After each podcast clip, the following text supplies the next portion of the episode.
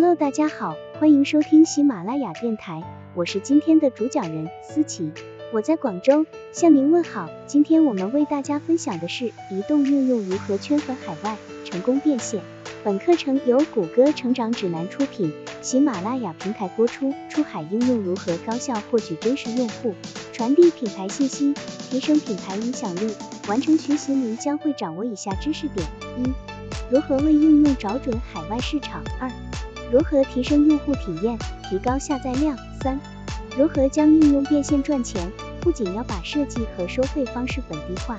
应用商店中的详细介绍和应用内的文字内容也应翻译成当地语言，有助于吸引目标市场的用户。在翻译之前，请先弄清楚目标市场的语言偏好，例如加拿大或印度等国家地区有多种官方语言，阿拉伯语、西班牙语等语言则有区域差异。你可以使用 Google Play 管理中心的翻译服务，也可以联系当地的译员，前者会将人工翻译结果。输入 Android Studio 或 Play 管理中心，你需要按字数付费。以前翻译过的译文可重复使用，该服务可以帮你翻译应用中的内容。Play 商店中的文字内容、应用内的商品以及其他文字内容，请到 Google Play 管理中心的菜单中选择翻译服务试一试。